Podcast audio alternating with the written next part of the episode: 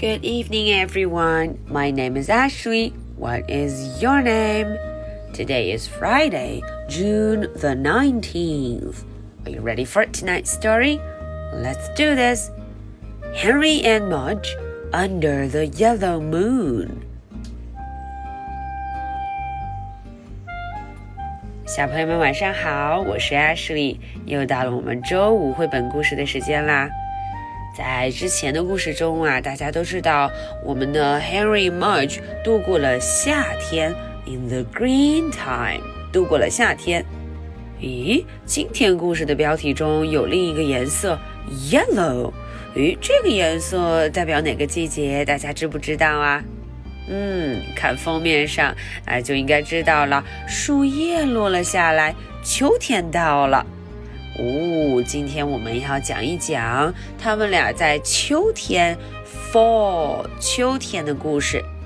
好，我们一起来看第一个故事：Together in the fall，一起在秋天。Together in the fall。In the fall, Henry and his big dog Mudge took long walks in the woods. Henry loved looking at the tops of the trees. He liked the leaves orange, yellow, brown, and red. Mudge loved sniffing at the ground, and he liked the leaves too. He always ate a few. In the fall, Henry liked counting the birds flying south. Mudge liked watching for busy chipmunks. Since one was a boy and the other was a dog, they never did things just the same way. Henry picked apples and Mudge licked apples. Henry put on a coat and Mudge grew one. And when the fall wind blew, Henry's ear turned red and Mudge's ear turned inside out. But one thing about them was the same.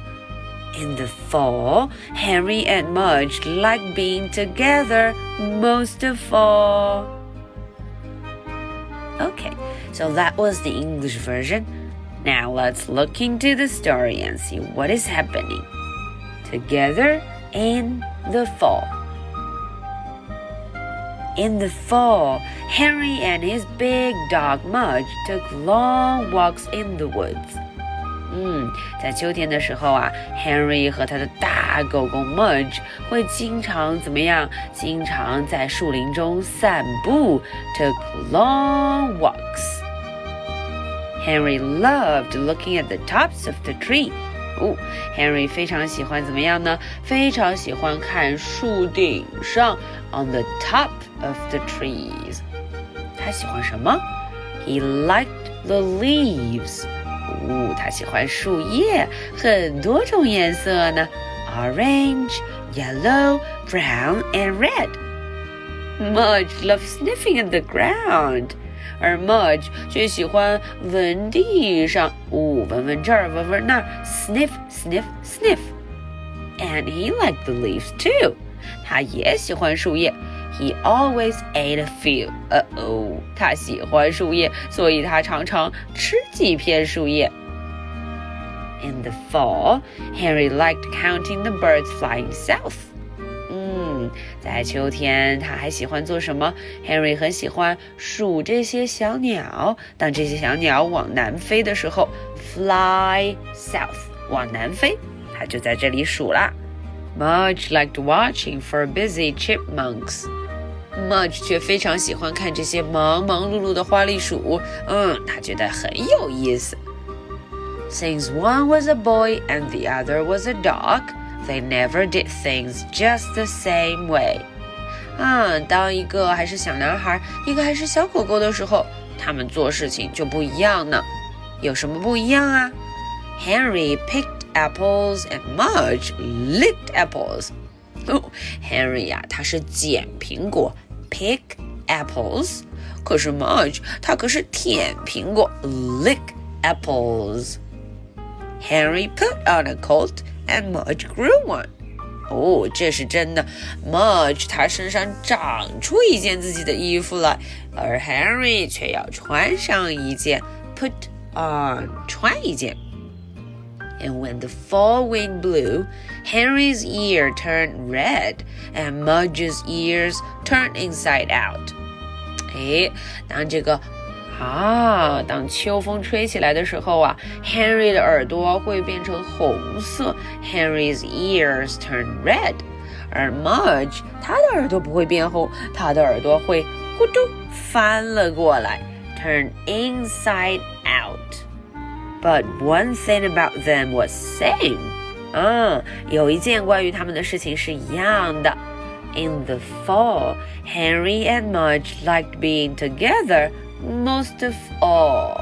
诶，在这个秋天，fall 秋天啊，Henry 和 Mudge 大部分的时候都喜欢在一起。They liked being together。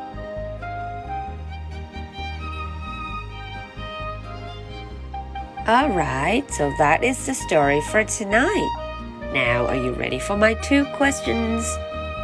Question number one Which season are we talking about? 哎，今天我们聊的是哪个季节呀？Which season？嗯，这个故事在哪个季节发生呢？Question number two Do you like this season and why? What do you always do in this season? 嗯，这个问题就有点难了，小朋友们，你喜不喜欢这个季节？为什么呢？平时啊，遇到这个季节的时候，你会做什么？What do you do? Okay, so this is the story for Friday, June the 19th. My name is Ashley. What is your name? So much for tonight. Good night. Bye.